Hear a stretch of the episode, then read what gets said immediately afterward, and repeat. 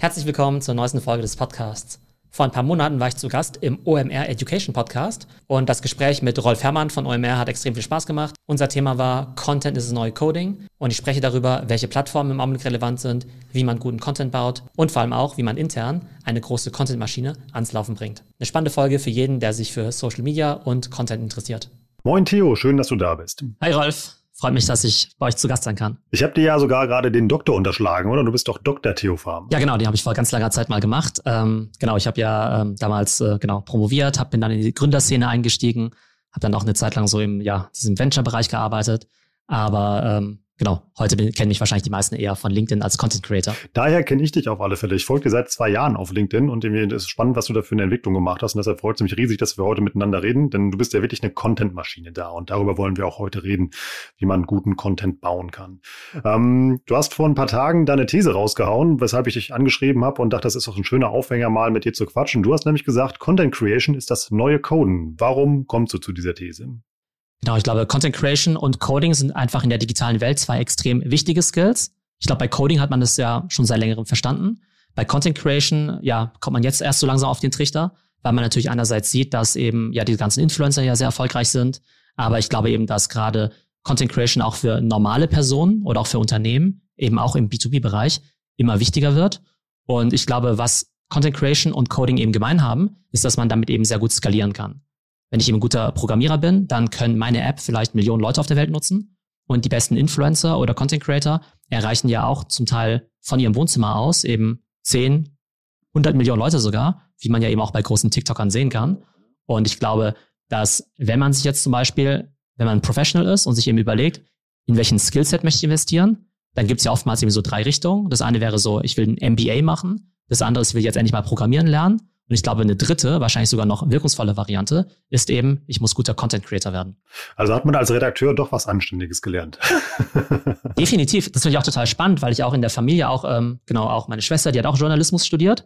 Und dem haftet es ja immer so ein bisschen an, so ja, hm, das ist so ein ja, Passion-Projekt, aber dass irgendwie Media ja vielleicht nicht so die große Zukunft hat, weil natürlich die traditionellen Medienkonzerne eben in Schwierigkeiten geraten. Ich glaube aber für Individuen, für Content Creator sind es natürlich goldene Zeiten, weil sie natürlich immer einfacher guten Content produzieren können, auch immer mehr Leute erreichen können.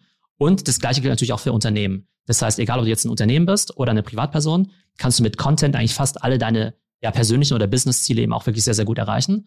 Und die einzigen, die es halt schwieriger haben, glaube ich, sind eher die traditionellen Media-Unternehmen, weil die sich eben an diese ja, neue Social-Media-Welt noch nicht so angepasst haben, beziehungsweise jetzt eben auch von allen Seiten Konkurrenz bekommen. Denn wenn jetzt eben plötzlich alle Individuen und alle Unternehmen eben auch Content machen können, dann ist natürlich die Frage, wo ist eigentlich der USP vom klassischen Medienunternehmen? Also kann jeder so seine kleine eigene Media-Plattform werden, ist so deine Theorie. Ja, genau. Und sollten, sollte man auch unbedingt. Also man spricht ja im E-Commerce immer von Direct-to-Consumer. Und ich glaube, im Medienbereich sollte es auch Direct-to-Consumer gehen. Also warum sollte ich jetzt als Unternehmen darauf warten, dass mich das Handelsblatt vielleicht alle drei Jahre mal interviewt, wo ich dann vielleicht nur, weiß nicht, äh, zwei Absätze in irgendeiner, ja, äh, ja, so, auf so einer Seite eben bekomme oder wo ich vielleicht ein drei Minuten Snippet bekomme im Rahmen von irgendeinem Interview, wenn ich ja theoretisch selber 24/7 365 Tage im Jahr eigentlich auf Sendungen gehen kann. Ich kann ja mit einem Podcast meinen eigenen Radiosender machen, mit YouTube meinen eigenen ja äh, Video, ja meinen eigenen Fernsehsender. Jetzt gibt's ja Clubhouse, LinkedIn, TikTok, Instagram, da gibt's ja eigentlich alle Varianten. Und ich glaube, dass gerade Unternehmen, aber auch Privatpersonen es noch viel zu viel zu wenig nutzen. Ich glaube, wir denken immer drüber nach, dass wir denken immer so drüber nach, dass eigentlich Content Creation nur was für professionelle Influencer ist, nur für die Kim Kardashians dieser Welt. Und ich sage, dass eigentlich jeder eigentlich das Zeug zum Influencer hat und eigentlich auch dieses Thema Content Creation sehr, sehr ernst nehmen sollte. Also ist das auch ein B2B-Thema, höre ich daraus für dich und nicht nur ein B2C-Thema? Ja, definitiv. Denn gerade wenn es auch darum geht, Wissen zu vermitteln, dann ist es ja so, dass ja eigentlich fast alle Businesses in ihrer Branche eben auch Experten sind. Und diese Expertise, die können sie natürlich einerseits teilen, um der Welt was Gutes zu tun, ne? also dass andere eben von ihnen lernen können, aber das demonstriert natürlich auch eine Kompetenz. Ihr zum Beispiel bei OMR, ihr kennt euch ja super zum Beispiel mit Podcasting aus. Jetzt habt ihr ja auch sowas wie den OMR Podcast Report ja auch veröffentlicht. Und dann ist es natürlich super, dass andere von euch lernen können und eben diese Fehler nicht alle selbst machen müssen. Und auf der anderen Seite ist natürlich auch ganz klar, dass ihr euch natürlich auch als Experten in dem Bereich positioniert. Das heißt, wenn ich jetzt eine Firma bin und sage, hey, ich möchte irgendwie einen Corporate Podcast produzieren, dann geht doch mal zu den Podstars, die scheinen da doch irgendwie Ahnung zu haben. Aber das würden Unternehmen ja nicht machen, wenn sie eben nicht wüssten, dass ihr da eine Kompetenz habt. Und das heißt, dieses äh, ja, tu Gutes und berichte darüber, Das äh, mhm. gilt auf jeden Fall auch für Content Marketing. Warum tun sich Unternehmen damit so schwer? Ich glaube, viele Unternehmen und auch deren Marketingabteilungen, die kommen halt noch so aus der alten Welt, wo man eben vor allem für Media bezahlt hat. Das heißt, ich habe eigentlich relativ wenig Inhalte und die wenigen Inhalte, die ich habe, die versuche ich irgendwie über PR zu streuen. Das heißt, wenn man da über Content spricht, dann denkt man eigentlich über PR. Das muss jetzt irgendwie beim Handelsblatt lancieren oder beim Spiegel oder sonst wo. Ähm, oder man kauft ganz teuer bezahlte Media ein bei Pro7 RTL und so weiter. Und ich glaube, das, was sich jetzt geändert hat, ist eben nicht nur, dass jetzt jeder in der Lage ist, selber Media zu produzieren, sondern dass eben auch vor allem bezahlte Media oder Werbung einfach nicht mehr funktioniert. Also die meisten Leute, die haben ja online einen Adblocker oder haben eben bezahlte Services wie Spotify Premium, YouTube Premium und so weiter. Das heißt, du kannst eigentlich mit bezahlter Werbung Leute gar nicht mehr erreichen, weil die es eben super gelernt haben, das einfach zu ignorieren. Das heißt, ähm, genau, selbst wenn du sozusagen alles Geld der Welt hast, um bezahlte Media zu kaufen, dann zweifle ich halt daran, dass es besonders effektiv ist. Und ich glaube, gerade im B2B, wo du den Leuten ja nicht so einfach mal was verkaufen kannst, sondern die ja mit Inhalten überzeugen musst, ist eben guter Content noch umso wichtiger. Warum wird das gerade so spannend? Also Content Marketing ist jetzt ja keine neue äh, Marketingdisziplin, die jetzt ja gerade heranwächst. Also der allererste Report, den wir vor über fünf Jahren rausgebracht haben, der hat sich mit dem Thema schon beschäftigt. Aber irgendwie ist das jetzt eher oder weniger der heiße Scheiß vom Ponyhof. Ich glaube, es geht auch vor allem darum, dass es jetzt eben auch sehr stark personen, personenbasiert ist auf Social Media. Also ich glaube, Content Marketing, wenn jetzt zum Beispiel eine Firma wie SAP jetzt den SAP Report rausbringt, ja, über, ja. keine Ahnung, über the state of, äh, weiß nicht, Software oder sowas, ja, kann das irgendwie schon interessant sein. Aber es ist natürlich nochmal spannender, wenn eben Personen auch darüber berichten. Wenn eben auch Personen als Influencer oder als Thought Leader dann eben auch sozusagen, ja, ja, sich ein Profil eben rausbilden können. Und ich glaube, das funktioniert eben viel besser. Und gerade über solche Medien wie einerseits LinkedIn, aber auch ein Podcast, wo sowas wie eine Stimme ja eben auch eine sehr, ja, persönliche Sache ist. Das heißt, wenn ich jetzt von irgendjemanden, wenn ich jetzt von irgendjemandem die Stimme äh, pro Woche irgendwie 30 bis, weiß nicht, 30 Minuten bis zu zwei Stunden im Ohr habe, dann genau, gibt es da ja ganz viele Sympathiepunkte und äh, eben auch ein gewisses Vertrauen. Und ich glaube, darum geht's eben. Also Social Media Content Creation ist für mich immer das Zusammenkommen von drei Faktoren. Das ist einmal das Thema Präsenz. Leute wissen, dass es mich gibt. Kompetenz, die wissen, was ich kann. Und eben auch eine gewisse Sympathie. Wenn du eben alles drei schaffst, irgendwie so eine Art Dauerpräsenz, Sympathie und Kompetenz, dann hast du ja schon mal gute Karten, äh, um deine Ziele zu erreichen. Und ob das jetzt irgendwie ist, ähm, ich mache ein Non-Profit und möchte Leute dazu bewegen, dass sie mich in meiner Sache unterstützen oder ich möchte denen jetzt eine Software verkaufen. Äh, in beiden Fällen wird es eben sehr gut funktionieren. Welche Strukturen brauche ich in einem Unternehmen, um genau das zu erreichen, was du gerade äh, skizziert hast? Die meisten Unternehmen haben eigentlich intern keinerlei Content Operation. Also Unternehmen sollten eigentlich eher denken wie eine Media Company. Es gibt ja auch diesen schönen Satz. Eigentlich ist heutzutage jede Firma auch eine Media Company oder sogar primär eine Media Company. Was bedeutet das? Ähm, dass eben eine Firma wie, weiß ich, Nike eigentlich primär schöne Filmchen macht und dann nebenbei ein paar Sneaker eben verkauft. Und selbst im professionellen Bereich, also eine Venture Capital Firma wie Andreessen Horowitz, die sagen das ja selbst über sich. Die sagen, hey, wir sind eine Media Company, wir geben wahnsinnig Geld für, wahnsinnig viel Geld für Podcasting aus und unsere Partner müssen total viel Zeit auf Clubhouse und auf Twitter investieren, wo ja viele von uns jetzt erstmal denken würden, ja, ist ja totale Zeitverschwendung, die haben doch einen richtigen Job zu tun. Aber die mhm. sagen halt, nee, das ist eigentlich unser Job, worüber wir eben diese Thought Leadership demonstrieren und dadurch kommen ja erst die guten Deals zu uns. Nur wenn die guten Gründer wissen, wir haben wirklich Ahnung von Krypto, dann kommen eben die coolen neuen Gründer zu uns. Oder auch die Leute, die jetzt in den Venture Capital Fonds investieren, äh, denen müssen wir auch in, äh, demonstrieren, dass wir irgendwie Ahnung von Gaming haben. Das heißt, die sollen uns ja irgendwie 100 Millionen geben, damit wir das in die besten Gaming-Startups stecken. Das heißt, das ist ja für mich so ein Extremfall, wo du ja denkst, naja, so ein Venture Capital Fonds ist ja eigentlich so das Gegenteil von einem ja, Beauty-Influencer. Aber beide müssen eigentlich genauso auf Media setzen, um ihre Ziele zu erreichen. Also ist Content Creation auch bei einem Unternehmen Chefsache und nicht nur die Strategie, äh, wie man halt ähm, ja seine Reichweite oder seine Leads generieren möchte. Genau, es sollte Chefsache sein, es sollte sogar die Kernkompetenz sein. In der Praxis sieht es aber so aus, dass die meisten Unternehmen eigentlich gar keine Content Operation haben. Die denken über Content eher so nach, dass sie sagen, hey, wir brauchen zweimal im Jahr so einen Werbespot, wenn jetzt eben unsere neue TV-Kampagne eben anläuft. Und dann haben wir meinetwegen fünf Prozent von unserem Budget für den Werbespot ausgegeben, also für Content Creation, und 95% dann an Pro7, RTL, Sat1 und so weiter. Und eigentlich soll es eher umgekehrt sein, dass ich eigentlich 95 Prozent von meinem Marketingbudget für eigenen Content ausgebe, der dann ja idealerweise von alleine Distribution bekommt über Social Networks, über meine Follower. Und ab und zu setze ich vielleicht noch 5 Prozent ein, um ein bisschen mehr Reichweite zu kriegen. Aber da muss es halt dieses Umdenken geben. Nicht 95 Prozent in Media Spend und 5% in Content, sondern eben umgekehrt. 95 Prozent in Content, eine richtige Maschine aufbauen und dann noch so ein bisschen in Distribution. Warum tun sich Leute so schwer, Content zu produzieren oder Content-Ideen zu entwickeln? Ich glaube, Bei der Produktion glaube ich, dass die Leute immer noch denken, dass man das eben sehr professionell machen muss, dass man da vielleicht ein Riesenstudio braucht und dass man es ja den Profis überlassen muss. Und ich glaube, gerade große Unternehmen, die achten noch sehr drauf, dass eben auch alles vielleicht so hochglanz und glossy ist. Und dann geben die vielleicht für so ein Content-Piece dann vielleicht mehrere 10.000 Euro aus, was aber in der heutigen Social-Media-Zeit auch nur eine Halbwertszeit von, weiß nicht, ein paar Stunden oder ein paar Tagen hat. Das mhm. heißt, es kommt viel mehr darauf an, eine Qualität zu haben, die gerade so gut genug ist, die akzeptabel ist aber dann einfach massiv Quantität dann eben auch rauszupushen. Und ich glaube, das müssen eben Unternehmen verinnerlichen. Und wenn sie das verstehen, verstehen, verstehen würden, dann würden sie auch verstehen, okay, wir brauchen keine Riesenagentur, wir brauchen keinen äh, ja, äh, Oscar-prämierten Regisseur, um jetzt hier unseren Content-Piece zu machen. Das reicht auch, wenn es jemand bei uns intern macht. Aber dafür brauchen wir eben umso mehr Quantität. Und das wäre dann eben auch der Shift, der notwendig wäre, zu sagen, wir gehen eben von externen Dienstleistern zu einer eigenen internen Content Operation und das bedeutet aber im Zweifelsfall auch, dass wir dann vielleicht da irgendwann fünf bis 50 Leute rumsitzen haben, ähm, die natürlich nicht so rumsitzen, sondern eben professionelle Videoeditoren sind, ähm, dass du Chefredakteure hast, Leute, die Podcasts ähm, skripten und eben auch ähm, bearbeiten können. Und diese Media Operation können und wollen sich die meisten Firmen eben nicht aufbauen.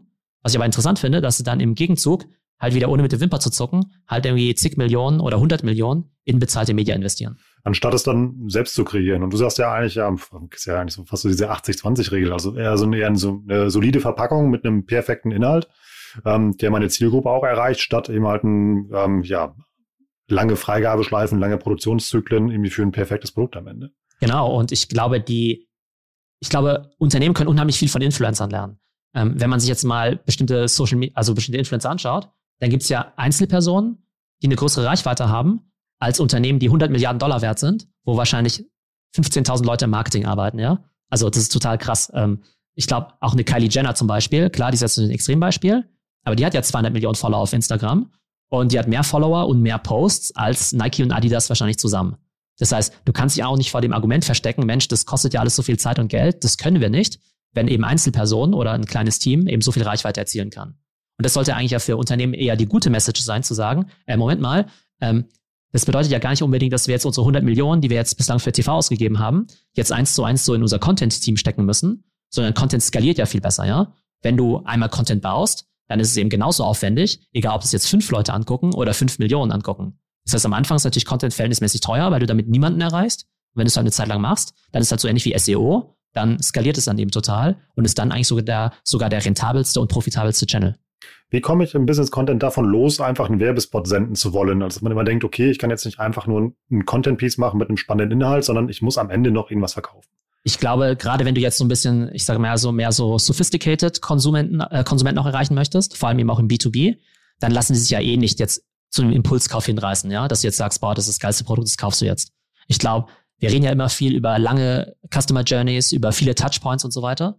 Ich glaube, dass heutzutage der Konsument einfach unendlich viele Touchpoints mit deinem Content braucht. Das heißt, früher haben wir ja eher gesagt, ähm, du brauchst sechs Touchpoints mit dem Werbemittel, irgendwie Banner, E-Mail, TV-Spot und so weiter, und dann kaufst du was. Ich glaube, heute brauchst du eher Daily Touchpoints mit dem Content und dann werden aus Followern dann halt irgendwann auch Käufer. Das heißt, so gesehen schiebst du quasi alle deine potenziellen Kunden quasi erstmal in dein Content-Funnel rein, sozusagen in deine Content-Welt. Und irgendwann werden die wahrscheinlich auch zu Kunden, denn wenn jetzt halt jemand drei Stunden die Woche deinen Podcast konsumiert oder jeden Tag 30 Instagram-Stories-Schnipsel von dir anguckt, dann ist ja klar, dass er an deinen Sachen interessiert ist und dich eben auch gut findet. Und ich glaube, man muss dann eher so drüber nachdenken, dass man eben diesen Content-Funnel hat, wo du halt erstmal Content rausgeben musst, der eben auch einen gewissen Mehrwert hat, der eben auch nicht zu werblich ist, wo du eben auch nicht den Verkaufspush eben sofort machst. Und wenn die Leute das gut finden, dann werden die schon ja von alleine wissen, wo sie jetzt hingehen müssen, wenn sie jetzt einen neuen Steuerberater brauchen oder ein neues Paar Sneaker. Lass uns mal ein bisschen in die Praxis gehen. Also wenn man deine Brand mal auseinander nimmt, bist du ja eigentlich, wenn man sich die Kanäle anschaut, genau das, was jedes Unternehmen heutzutage gerne sein möchte. Du bist sehr erfolgreich auf LinkedIn, du hast einen Podcast, äh, du bist bei Clubhouse unterwegs und schaffst es dann sogar noch eben mal TikTok sehr erfolgreich zu spielen. Das sind ja eigentlich auf den ersten Blick Plattformen, die man eigentlich gar nicht miteinander vereinbaren kann. Ähm, erzähl uns einfach mal ein bisschen darüber. Genau, also für mich ist natürlich LinkedIn eben die wichtigste Plattform. Also äh, genau, ich bin auf vielen Plattformen unterwegs. Ähm, aber natürlich mit unterschiedlichem Fokus. Ich glaube, Unternehmen sollten, sollten über die Kanäle so drüber nachdenken. Es gibt sicherlich primäre Plattformen, wo du eben sagst, okay, das sind die wichtigsten, weil dort eben wirklich, ja, meine Zielgruppe ja am meisten vertreten ist und dort am meisten Zeit verbringt. Das wäre jetzt eben bei mir zum Beispiel sowas wie LinkedIn. Ähm, Instagram ist dann zum Beispiel für mich eher eine sekundäre Plattform und da würde ich, mache ich dann eben auch eher so Cross-Postings. Das heißt, da poste ich eben, also ich baue den Content eigentlich schon für LinkedIn und versuche den dafür, dafür zu optimieren. Ähm, wenn ich jetzt den gleichen Inhalt perfekt für Instagram bauen wollte, müsste ich ihn wahrscheinlich nochmal umbauen. Aber dann sage mhm. ich, naja, weil Instagram ja für mich nicht genauso wichtig ist, ist es halt für mich okay, den aus meiner Sicht 100% passenden LinkedIn-Post auf Insta zu posten, wo der vielleicht nur noch 70% funktioniert. Und das ist für mich immer erstmal in Ordnung. Das heißt erstmal die Priorisierung zwischen Main-Channels und sekundären Channels und dann noch so dieses Thema Longform und Shortform. LinkedIn ist ja für mich eher Shortform, da kannst du ja nur kleine Beiträge oder Snippets eben machen. Und die Longform ist dann eben sowas wie Clubhouse oder Podcast, was sich dann natürlich viel weniger Leute angucken, als jetzt irgendwie deine Shortform. Aber das Engagement ist natürlich viel höher. Und im Zweifelsfall ist mir natürlich lieber, wenn wenige Leute sich eine Stunde lang meinen Podcast anhören, als wenn ganz viele Leute jetzt einfach nur so einen kurzen Post von dir auf LinkedIn gesehen haben. Wie produzierst du Content? Weil du hast ja einen richtig großen Output. Wie oft postest du auf LinkedIn? Also auf LinkedIn alleine sind das wahrscheinlich manchmal schon, jetzt wahrscheinlich so drei bis fünf Posts pro Tag. Hm. Das ist sehr viel. Wenn man jetzt auch noch Cross-Postings auf anderen Plattformen nimmt, ja. dann kommt man vielleicht manchmal also an manchen Tagen plattformübergreifend sogar vielleicht auf 20 bis 30 Posts pro Tag. pro Tag Wahnsinn. Das, machst du das alleine oder so ein Team? Ich habe ich hab alleine angefangen, habe jetzt eben ein kleines Team aufgebaut. Inhaltlich würde ich sagen, habe ich da immer auch sozusagen die äh, sozusagen Hoheit. Das heißt, alles, was sozusagen an Themengenerierung oder auch an Texten und so äh, kommt, kommt dann eben von mir. Aber ja. ich mache jetzt kein eigenes äh, Video-Editing oder Podcast-Editing mehr. Das habe ich am mhm. Anfang mal gelernt, äh, um auch mal zu wissen, wie das äh, um auch zu verstehen, wie es funktioniert. Und mit der Zeit habe ich natürlich weder die Zeit dazu, ähm, noch bin ich dann eben mega der Experte drin und das können dann andere sicherlich besser machen.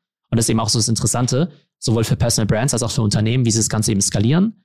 Am Anfang fing es natürlich immer mit einer Einzelperson an, auch im Unternehmen. Und je nachdem, wie wichtig das für dich ist und wie erfolgreich du damit auch bist, kannst du natürlich auch höhere Investments eben rechtfertigen. Und sozusagen der Meister auch dieses Personal Brandings ist ja unser äh, als, äh, allseits beliebter Gary Vaynerchuk.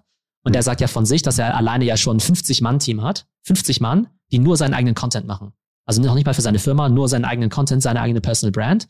Und damit schafft er es natürlich eben auch, alle Kanäle perfekt zu bespielen. Und ich schaffe es eben ganz gut, sozusagen, für mich meine ein, zwei wichtigsten Kanäle zu bespielen bei TikTok und bei YouTube bin ich zum Beispiel, das mache ich halt, aber ich bin da nicht so sonderlich gut. Und wenn ich jetzt mhm. aber sehen würde, das ist super wichtig für mich, das wäre dann eben wirklich so ein Investment Case, wo du sagst, okay, wo, wie viel Zeit oder Geld kann ich eben noch in diesen zusätzlichen Channel eben investieren? Aber bei TikTok bist du ja gar nicht so unerfolgreich. Du hast da über 44.000 Follower. Das ist ja schon eine ganze Menge. Ähm, ja, interessanterweise habe ich die auch letzten Sommer über fast drei Wochen oder so aufgebaut. Das heißt, es ging eigentlich sehr schnell, eben mit ja. vielen Followern und eben auch äh, sehr, sehr und auch ein paar ja, Millionen Views. Ähm, dann habe ich aber auch nicht mehr so die ja, Konstanz eben auch gehabt. Also Konstanz ist eben immer ganz, ganz wichtig. Das heißt, da habe ich ein paar Wochen Vollgas gegeben, aber ja. hatte dann danach vielleicht auch nicht mehr so die Motivation, das eben durchzuziehen, ähm, die ich dann zum Beispiel auf LinkedIn eben schon hatte, weil es eben für mich mhm. erstmal der wichtigere Channel ist. Aber ich glaube, diese Konstanz im Content Output, die ist eben sehr, sehr wichtig für Unternehmen wie auch für Privatpersonen.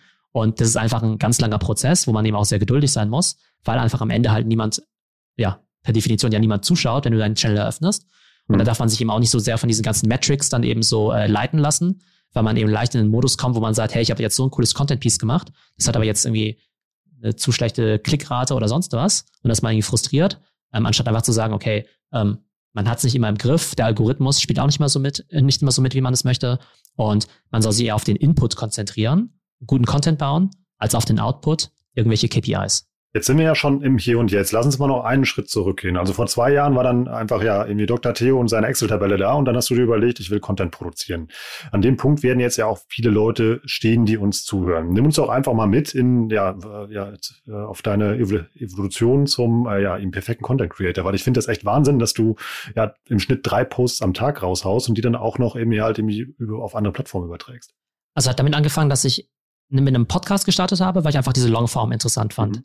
Und dann war es eher Zufall, dass ich damals ähm, einen Videopodcast gemacht habe und wir einfach ein Snippet davon dann eben auf LinkedIn gepostet haben. Und es hat dann damals wahnsinnig viele Views bekommen. Es hatte wie so 300.000 äh, 300.000 Views bekommen. Ich weiß noch, das Thema war, glaube ich, ähm, irgendwie, äh, weiß nicht, ich glaube irgendwie sowas, äh, irgendwie, weiß nicht, China auf der Überholspur, während ja. Deutschland pennt oder sowas, ja.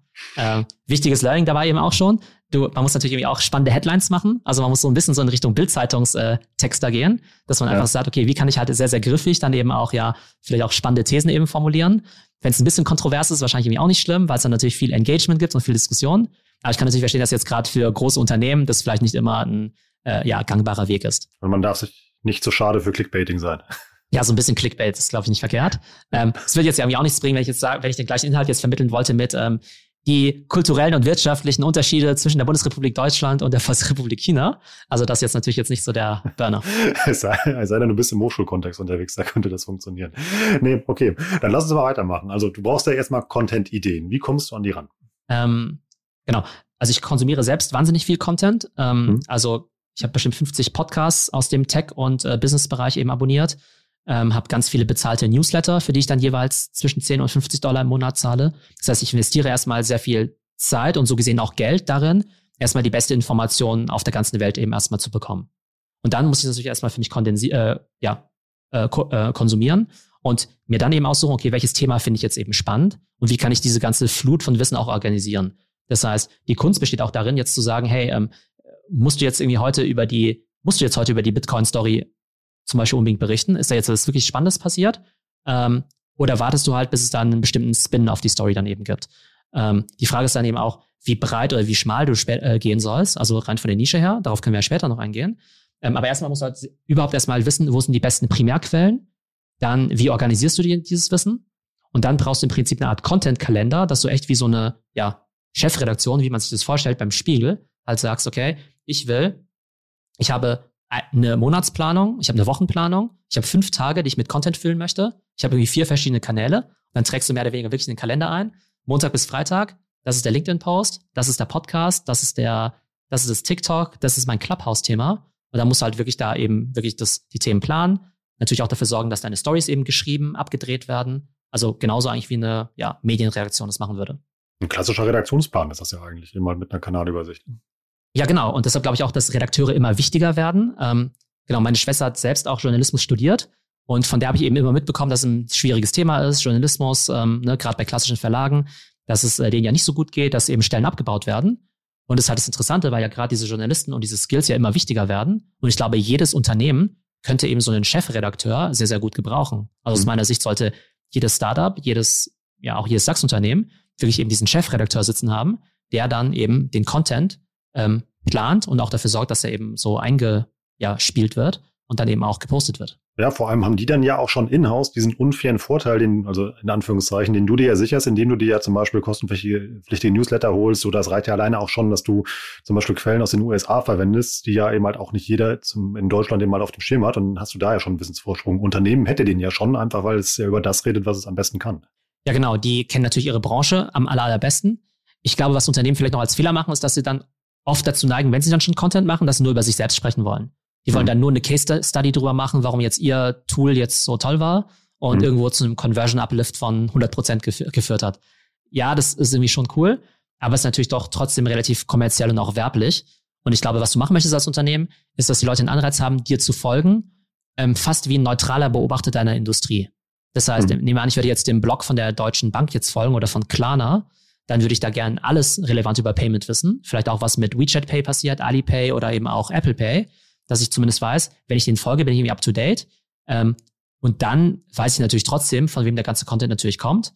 Und damit verbinde ich ja eben auch so eine gewisse Kompetenz. Also ich glaube, ähm, Unternehmen sollten viel mehr darauf achten, dass sie eben auch wirklich Value stiften. Und wenn sie eben Value stiften für den Leser oder den Zuhörer, dann wird er von ganz alleine deren Produkte kaufen. Das geht dann schon ja so ein bisschen in Richtung Nische, was du eben angesprochen hast. Zum Beispiel, wenn man Autohersteller ist wie Audi oder irgendwas, dass sie halt über Mobilität sprechen und halt nicht nur über ihre neuesten Modelle, wäre auch ein Ansatz zum Beispiel. Ja, genau. Also es ist halt immer wichtig zu definieren, genau, wo es jetzt eben, ja genau, wie nischig möchte ich jetzt sein? Ich mache es mal von mhm. dem Beispiel fest. Du könntest jetzt ja sagen, ich bin jetzt der Finanzen, der Finanzblock. Ja. Du könntest sagen, ich bin der Fintech-Block, ich mhm. bin der Krypto-Block oder ich bin nur der Ethereum-Block. Ja, also so nischig kannst du irgendwie auch gehen, ja. Ähm, und ich glaube, da muss eben jedes Unternehmen eben rausfinden, wo sie eben einerseits eine relevante ja, Reichweite eben auch erzielen können. Dann ist vielleicht hm. Ethereum, nur Ethereum, vielleicht irgendwie zu nischig. Aber Krypto ist als Branche vielleicht wieder groß genug. Und wenn hm. du jetzt aber sagst, ich mache jetzt irgendwie Finance, das ist halt wie so weit, dass du damit das eigentlich niemandem so richtig recht machen kannst, weil es dann eben Leute gibt, die auf Fintech oder eben auf Krypto dann total spezialisiert sind. Also ich glaube, du musst halt halt eine richtige Nische finden und dann aber auch wirklich halt Leute auch langfristig einstellen, auf der Payroll haben, die sich dann eben auch sehr, sehr gut damit auskennen und eben auch zum Teil auch deine besten Leute drauf abstellen. Weil oftmals wird ja gesagt, naja gut, Content, okay, äh, Praktikant, jetzt schreib mal halt eine Story über Bitcoin und liest mhm. das mal aus dem Spiegel irgendwie durch und versuch da mal unseren Spin eben drauf zu machen. Und so funktioniert es halt nicht. Du musst halt eigentlich schon Leute mhm. haben, die sich wirklich sehr gut auskennen ähm, und dann eben auch gut schreiben können. Und die sollen dann eben auch so deine Thought Leader sein. Das gehört dann ja schon zum Thema Strategie, da sind wir jetzt so ein bisschen drüber weggegangen. Also, weil man muss ja, bevor man jetzt anfängt, Content zu produzieren, sich ja erstmal auch ein paar Gedanken machen, wohin die Reise gehen soll. Ähm, was gehört unbedingt dazu aus deiner Sicht, um so eine Strategie aufzustellen? Ich glaube, die Strategie sollte überhaupt erstmal sozusagen das Bewusstsein, also man muss erstmal das Bewusstsein haben, dass dieses Thema Content überhaupt erstmal ganz, ganz wichtig ist und man mhm. da eben auch äh, wirklich Ressourcen investieren muss. Ich glaube, das ist das Allerwichtigste. Und da möchte ich vielleicht diesen Begriff dieser Attention Economy mit ins Spiel bringen. Und mhm. Attention Economy bedeutet ja im Prinzip, dass ja unsere Aufmerksamkeit, unsere Zeit ja eigentlich so das, ähm, ja, die wichtigste Ressource ist. Ja, davon haben wir einfach, ja, nicht begrenzt, also nicht unbegrenzt viel. Mhm. Und wenn du halt irgendwas von jemandem haben willst, dann musst du halt deren Attention bekommen. Und deren Attention bekommst du halt dann eben durch Content. So. Wenn du das hast, dann musst du erstmal sehr genau deine Zielgruppe definieren. Und das ist eben nicht nur einfach zu sagen, ja, irgendwie so Leute zwischen, Männer zwischen 20 und 60, sondern halt echt so eine Art von Micro-Targeting dass du im Zweifelsfall auch schon weißt, ob das irgendwie iOS-User sind, ob das Android-User sind, welche Blogs die lesen und so weiter. Ähm, das heißt, dann hast du erstmal deine Zielgruppe, dann musst du natürlich bestimmen, für welche Themen du stehst, was wir gerade eben genannt haben, Krypto mhm. versus Fintech zum Beispiel. Und dann musst du halt irgendwie in die Kanäle reingehen, wo du eben sagst, okay, ich habe hier meine äh, Shortform-Kanäle, meine Longform-Kanäle, meine primären Kanäle, meine sekundären Kanäle. Und dann musst du dich halt dafür entscheiden, wie oft du eben auf diesen Kanälen sendest. Dann haben wir das jetzt ja perfekt zusammengebaut. Also das haben wir alles vorbereitet und jetzt gehen wir in die Praxis. Wie? Und ähm, also ähm, ich, ich habe meinen Plan, ich habe meine Themen, ich habe meine Quellen besetzt und vor allem habe ich auch Personal, ähm, was das umsetzen kann. Also die Grundvoraussetzungen sind da. Was mache ich dann als nächstes, um in der Frequenz Content zu produzieren, wie du das machst? Genau, du musst halt also erstmal extrem effizient sein und es hm. kommt eben, und da gilt wirklich, Übung macht den Meister. Wenn du jetzt halt sagst, ich will einmal das perfekte Video machen, dann kannst du halt auch sechs Monate lang daran drehen und dann publishst du das und dann ist es vielleicht, taugt es vielleicht trotzdem nichts oder es wird vom Algorithmus nicht aufgegriffen und dann bist du halt natürlich enttäuscht und sagst, ja, dieses ganze Content-Zeugs bringt ja überhaupt nichts. Da haben wir uns so viel Mühe gegeben und das hat gerade mal irgendwie 3000 Views oder sowas bekommen. Das heißt, du musst extrem viel Quantität erstmal machen. Ich mach's mal ein Beispiel YouTube fest. Ähm, große YouTuber sagen zum Teil, mach erstmal deine 100 YouTube-Videos und mach dir dann Gedanken über die Performance und die KPIs. Das mhm. heißt, du musst quasi erstmal diese 100 quasi hm, äh, beim Sport sagt man ja immer, ähm, du musst deine Reps, deine Repetitions irgendwie reinkriegen, deine 100 Liegestützen machen. Und so musst du vielleicht erstmal deine 100 LinkedIn-Posts machen, deine 50 Podcasts folgen und deine 100 YouTube-Folgen. Und dann weißt du erstmal, wie es funktioniert. Und dann versuchst du halt immer eben dann zu iterieren und mit jedem Video halt irgendwie so ein, zwei Prozent besser zu werden, anstatt jetzt halt irgendwie nach dieser perfekten Lösung zu suchen. Und das ist dann eben, ich glaube, es macht sogar wirklich Sinn, sich diesen Content-Output erstmal als Ziel zu setzen und zu sagen, okay, ich mhm. schaffe diesen Output und sich dann Gedanken über die Qualität zu machen. Und dann gucke ich erst auch meine, auf meine KPIs, wenn ich also ein gewisses Grundrauschen erzeugt habe, um dann zu gucken, was kommt bei meiner Zielgruppe an und was läuft gut. Genau, und da ist halt einerseits die Konstanz eben sehr wichtig. Und es dauert ja auch eine Zeit, bis du als Experte für irgendwas wahrgenommen wird. Ähm, ja. Viele Unternehmen denken, ja, wir machen jetzt irgendwie ein tolles Content-Piece und das ist jetzt so der Big Bang. Und auf einmal sind wir total auf der, ja, auf der, auf der Map, auf der Landkarte und alle wissen, wir sind die großen Gurus. Aber da, das funktioniert ja nur über die Zeit. Das wäre mir ja genauso. Wenn ich jetzt zum Beispiel jetzt über LinkedIn, wenn ich da jetzt jemanden sehe, der jetzt was Spannendes jetzt über China oder so postet, dann sage ich, aha, interessant. Aber es ist für mich jetzt irgendwie erstmal kein Grund, dem zu folgen. Hm. Erst bei der dritten oder vierten Interaktion, wo ich halt sehe, okay, da ist wieder was Spannendes, was mir im Feed angezeigt wird, dann schaue ich mir vielleicht mal das Archiv an und dann follow ich ihm eben. Das heißt, es dauert eben, bis man diese Follower eben auch aufbauen kann. Und dafür muss man eben einfach wahnsinnig viel Content produzieren. Und wieder dieses Geduldsthema, was man haben muss, wenn man eben halt organisch Leute anlocken will, das ist immer schwierig. Ähm, Genau, es ist halt schwierig und Unternehmen haben ja oftmals keine Geduld, weil sie es natürlich jetzt auch gewohnt sind vom Performance Marketing, dann zumindest halt sofort irgendwelche Resultate zu sehen. Ähm, und die nehmen dann eher in Kauf zu sagen, Mensch, jetzt weiß ich, meine Customer Acquisition Cost über Paid-Kanäle ist irgendwie 600 Euro, aber wenigstens weiß ich, dass es 600 Euro sind. Und beim hm. Content ist es halt so, ja, es könnte, es könnte mehr, aber halt auch viel, viel, viel billiger sein. Aber weil sie es eben nicht so gut messen können, ähm, machen halt viele diesen Schritt erstmal gar nicht. Und ähm, ja, bauen dann eben einfach nicht dieses Asset auf. Aber ich glaube halt, dass es halt irgendwann gar nicht mehr äh, sozusagen optional ist, sondern du musst halt irgendwann diese Content Operation haben. Weil selbst wenn du das alles äh, Ad, Ad-Marketing der Welt hättest, du damit einfach bestimmte Zielgruppen nicht mehr erreichen kannst. Und meistens eben gerade die besonders interessanten Zielgruppen, die vielleicht sehr gut gebildet sind, eigentlich auch sehr tiefe Taschen haben, egal ob für Consumer oder für äh, B2B-Produkte, die halt einfach sich keine Werbung angucken. Wie entscheidest du, auf welche Plattform du gehst? Also, weil, das hat man ja eben ja schon, gesagt, mal, du bist immer ja bei TikTok unterwegs, Clubhouse spielst du jetzt ja auch anders als andere. Wie entscheidest du das? Genau, also erstmal natürlich ist meine Zielgruppe dort vorhanden. Und ich glaube, das ist halt erstmal relativ einfach, dass du erstmal zwischen B2B und B2C unterscheiden kannst. Dann hast du erstmal ein bestimmtes Set von Plattformen, die überhaupt für dich relevant sind. Dann fragst du dich natürlich, okay, wie ist die Altersstruktur? Also wenn mhm. du jetzt junge Leute erreichen möchtest im B2C, musst du jetzt sicherlich jetzt kein Facebook oder sowas machen, ja, sondern machst du natürlich nur Instagram oder TikTok. Und auf der anderen Seite, wenn ich jetzt eben B2B mache, dann ist natürlich dann für mich ähm, primär LinkedIn dann eben relevant und jetzt dann eben auch Clubhouse. Und deshalb habe ich auch relativ schnell die Entscheidung getroffen, obwohl es Clubhouse erst seit ein paar Wochen gibt.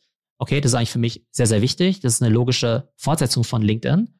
Mhm. Und dort kann ich eben vor allem eben einerseits diesen Longform-Content machen und eben auch gleichzeitig auch mit Leuten eben wirklich interagieren, eben in Gesprächen. Aber dazu gehört dann eben auch, dass ich jetzt seit, weiß ich, drei Wochen jeden Tag eine Daily Show auf Clubhouse eben hoste, ähm, wo ich dann eben entweder solo über irgendwelche Themen spreche oder, also zum Beispiel die News des Tages oder dann eben auch jetzt spannende Gäste eingeladen habe, wie irgendwelche Gründer oder CEOs. Aber das heißt, ich habe erstmal dieses Zeitinvest und mhm. ich lerne viel dabei, es macht mir Spaß. Kann aber natürlich auch sein, dass ich nach vier Wochen feststelle, Mensch, das ist eigentlich totaler Schwachsinn, das bringt überhaupt nichts, dieses Clubhouse. Dann hätte ich da jetzt erstmal so gesehen, weiß nicht, 50 bis 100 Stunden eben versenkt.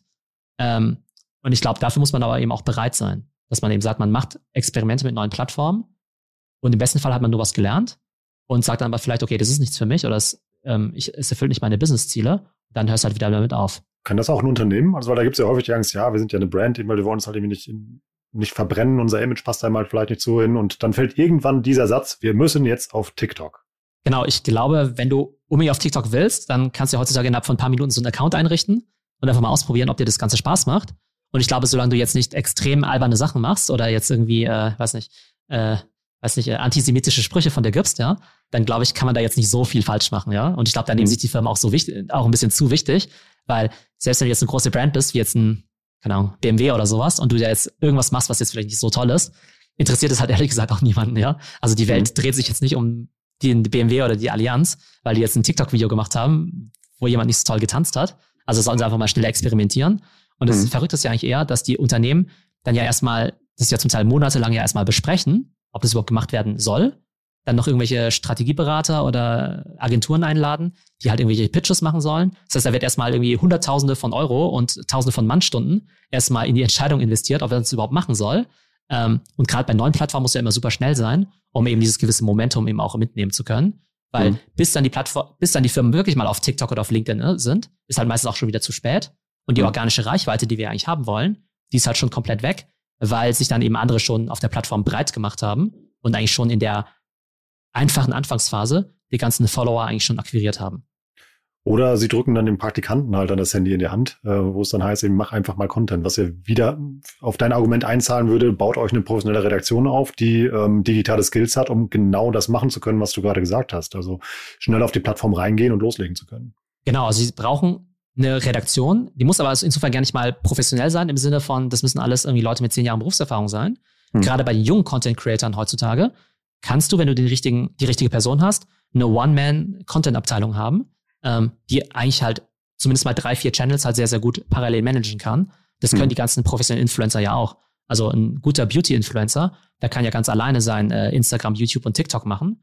Und mhm. das ist halt das Erstaunliche, dass halt das Privatpersonen schaffen können, aber zum Teil Unternehmen mit tausend Leuten im Marketing eben nicht so gut hinbekommen.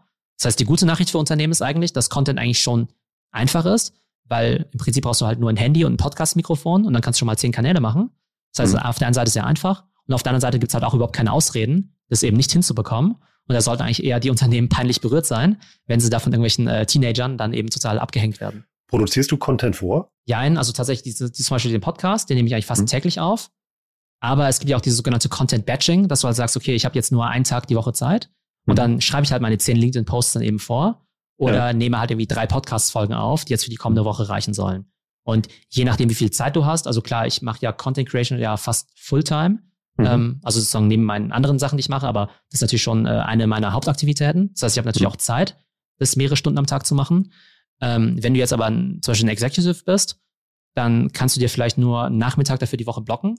Und dann musst du halt zusehen, dass du A, Support bekommst und dann eben sehr effizient bist und sagst, okay, dann schreibe ich jetzt irgendwie meine 10 LinkedIn-Posts. Ich weiß ganz genau, ich habe da eh nur äh, irgendwie 1300 Zeichen. Mhm. dann mache ich meinetwegen meine 10 Posts, A, 500 Zeichen und das reicht erstmal für die nächsten zwei Wochen.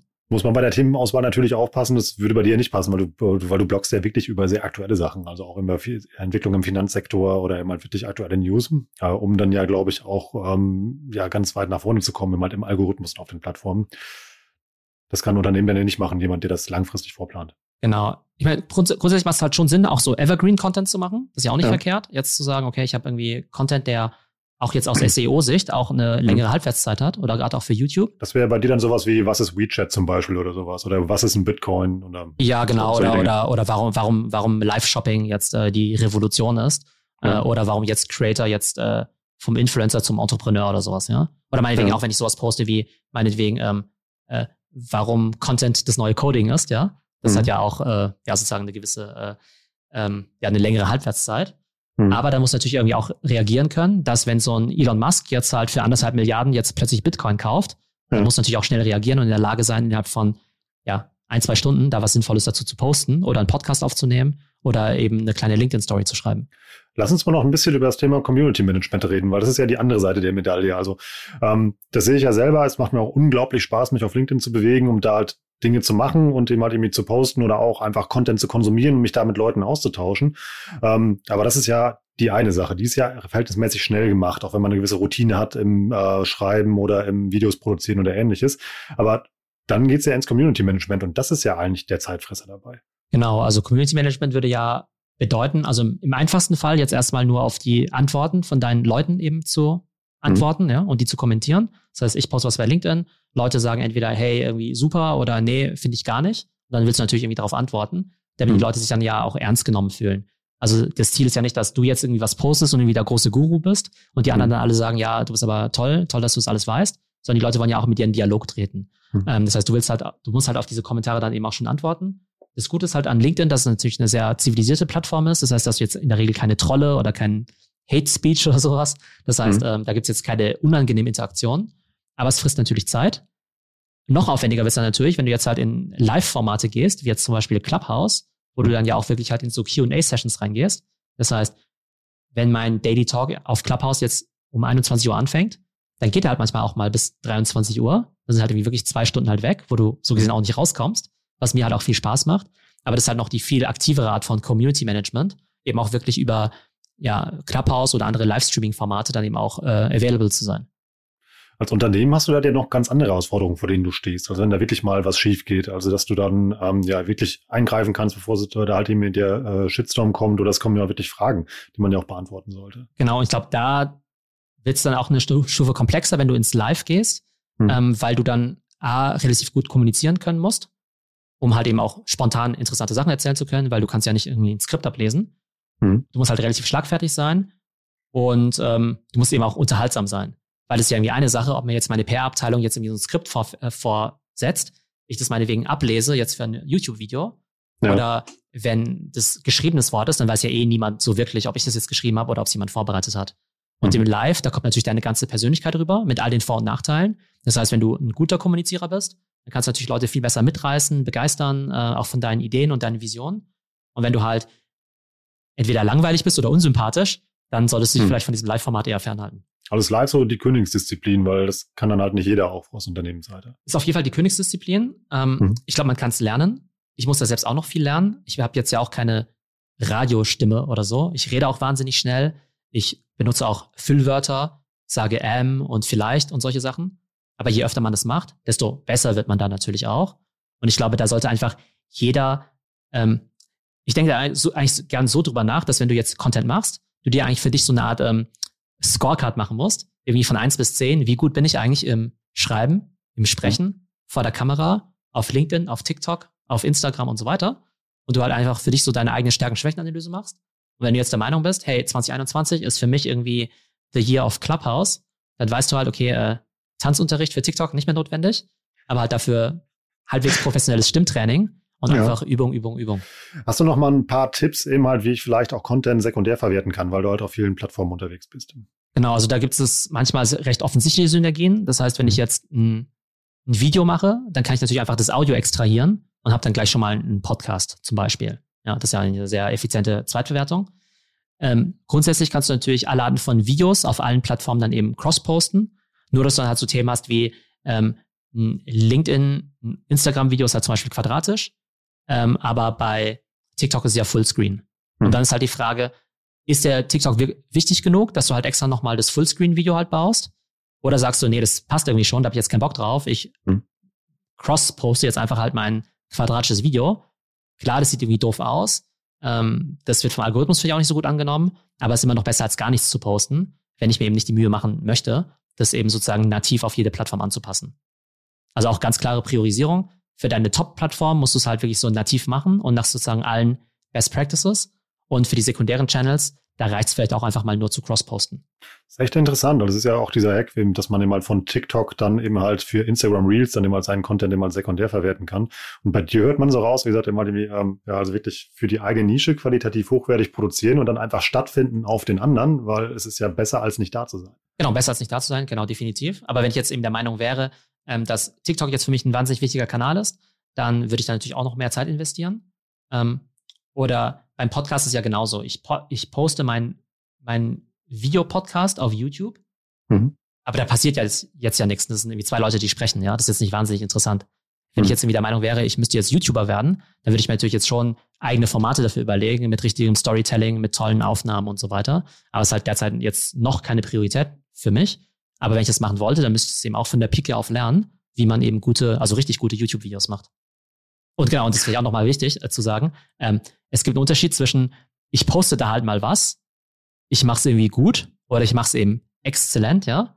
Und exzellent bedeutet eben wirklich ganz obsessiv auf Details zu achten. Ich nehme da mal diesen Mr. Beast, der ist ja ein ganz bekannter YouTube-Creator. Der sagt doch tatsächlich, dass er manchmal Tage damit verbringt, das Thumbnail zu machen. Also Tage, ja. ja. Äh, oder der sagt, bevor wir nicht das Thumbnail, dieses kleine Vorschaubild gemacht haben, drehen wir auch kein Video. Weil wenn wir nicht in diesem Thumbnail vermitteln können, warum das Video spannend ist, dann müssen wir jetzt auch nicht anfangen, da jetzt irgendwie fünf Tage in den Dreh zu investieren. Also, ne, das ist halt echt dann so diese, dieser Detailgrad, wo du halt sagst, das ist halt irgendwie Weltklasse, ja. Mhm. Ähm, und da muss sich halt jeder so ein bisschen einordnen, zu sagen, okay, bin ich überhaupt aktiv? Und das, was ich mache, wie gut ist es eigentlich wirklich? Manchmal ist es auch schon okay, genug irgendwie so good enough zu sein, weil wenn du der einzige Maschinenbauer bist, der irgendwie Content machst, dann kommst du vielleicht auch damit davon, wenn du nur so fünf von zehn bist. Aber in einer hochgradig äh, kompetitiven äh, Industrie wie jetzt Beauty oder meinetwegen vielleicht auch meinetwegen Bitcoin ist das noch nicht so ganz so kompetitiv, aber da gibt es schon sehr, sehr gute Leute. Da musst du halt schon ein bisschen, bisschen mehr, mehr leisten, um da wirklich ähm, herauszustechen. Super, das war doch eben ja irgendwie schon fast ein schönes Schlusswort, aber wir haben ja noch unsere Results to go. Lass uns doch mal gucken, irgendwie, ähm, was würdest du jemand raten, der dieses Jahr genauso erfolgreich wie du beim Thema Content Creation werden möchte? Was sollte der tun? Also zunächst mal sollte der das als wichtigstes Projekt für dieses Jahr sich eben ja auch wirklich als zur Priorität machen. Genauso wie ja manche Leute sagen, ich möchte dieses Jahr mit dem Rauchen aufhören oder ich möchte irgendwie den Halbmarathon laufen. Das sollte quasi dieses Jahr das Jahr der Content Creation sein, wo man eben wirklich nicht nur drüber spricht, sondern es eben auch mal wirklich durchzieht. Was sollte man dann machen? Man sollte sich eben erstmal für einen Kanal entscheiden. Ich glaube, das reicht erstmal. Ne? Lasst euch nicht verwirren durch irgendwie zehn Kanäle gleichzeitig. Das kann man dann später immer noch machen. Sucht euch einen Kanal aus, ob das jetzt irgendwie LinkedIn ist, TikTok oder eben Clubhouse, wo ihr einfach sagt, da möchte ich eben richtig gut werden. Dann sucht ihr euch vielleicht ein Vorbild raus, wo ihr sagt, Mensch, auf diesem jeweiligen Kanal macht es diese Person richtig gut. Entweder weil die sehr erfolgreich ist oder weil die ja, euch irgendwie sympathisch ist oder eben ähnliche Inhalte macht. Dann könnt ihr euch ja erstmal daran orientieren und mal gucken, okay, wie machen die das jetzt eigentlich? Dann wird es eben darum gehen, da wirklich sich eben ja dieses Output-Ziel zu setzen. Und das kann ja am Anfang auch einfach sein, ein Post die Woche, um einfach diese Regelmäßigkeit äh, zu haben. Genauso wie beim Fitnessstudio es ja nichts bringt, jetzt irgendwie zehn Tage wie ein Wahnsinniger zu trainieren und dann nie wieder äh, zu trainieren, ähm, ist es eben besser, hier wirklich diese Konstanz zu haben. Und dann eben wirklich sich dadurch zu motivieren, dass man wirklich eher so dieses Motto hat, der Weg ist das Ziel. Ich möchte halt in dieser Creation immer besser werden, dass man selbst der Meinung ist, Mensch, ich habe immer bessere Ideen. Die Posts, die ich schreibe, die sind immer, äh, was nicht, kreativer, besser geschrieben. Meine Stimme wird immer besser, wenn ich jetzt einen Podcast mache. Ähm, das wird irgendwie unterhaltsamer, anstatt jetzt irgendwie auf die Metrics zu gucken und zu sagen, Mensch, jetzt mache ich das jetzt schon seit drei Monaten und habe immer noch keine 10.000 Follower auf LinkedIn. Ich glaube, das kann sehr schnell eben demotivieren. Und das Wichtigste ist, glaube ich, dass man ja da, davon überzeugt ist, dass es ein langfristig wertvolles Investment an ihm ist und dass es eben, eben auch, einem auch Spaß macht. Denn wenn es eben einem, einem nicht liegt, da kann ich dir hundertmal sagen, dass irgendwie Content das neue Coding ist und dass es irgendwie der, die Superpower ist. Äh, wenn du keine Freude dran hast, dann wirst du eben nicht die notwendige Zeit investieren und eben auch nicht so gut werden wie Leute, denen es eben wirklich Spaß macht. Aber ich kann definitiv jedem mitgeben, dass man das auf jeden Fall lernen kann, dass es Millionen von Kursen, Tutorials, YouTube-Videos und so weiter gibt, wo man eigentlich alles über alle Plattformen lernen kann. Und es liegt nur an einem selbst, eben, ja, da eben zu starten und da eben auch dran zu bleiben. Damit kann man auch direkt richtig loslegen. Das waren richtig spannende Insights und ich freue mich nicht nur auf vielen neuen spannenden Content von dir, sondern auch von euch da draußen, wenn ihr Theos Tipps jetzt direkt umsetzt. Wenn ihr Bock habt, schreibt mir mal gerne, ob Theo recht hat. Ist Content Creation tatsächlich das neue Coden oder seid ihr da komplett anderer Meinung? Ja, Theo, ich sag dir vielen Dank für die spannenden Insights und freue mich schon auf deine nächsten Posts. Ja, vielen Dank fürs spannende Gespräch, Rolf. Also, das war mein Gespräch mit dem OMR Education Podcast. Die Truppe bei OMR ist extrem sympathisch, hat also viel Spaß gemacht und ich werde sicherlich in Zukunft auch in anderen Formaten mit OMR kooperieren. Ich hoffe, ihr konntet einen guten Einblick gewinnen darüber, wie wichtig Content heutzutage ist und wie man eben auch Content innerhalb von einem Unternehmen skaliert. Und wenn euer Unternehmen Support braucht beim Thema Social Media und Content, sei es in Form von Beratung oder Seminaren, dann könnt ihr euch gerne bei mir melden, entweder per Mail oder per LinkedIn. Ich hoffe, es geht euch gut und bis zum nächsten Mal.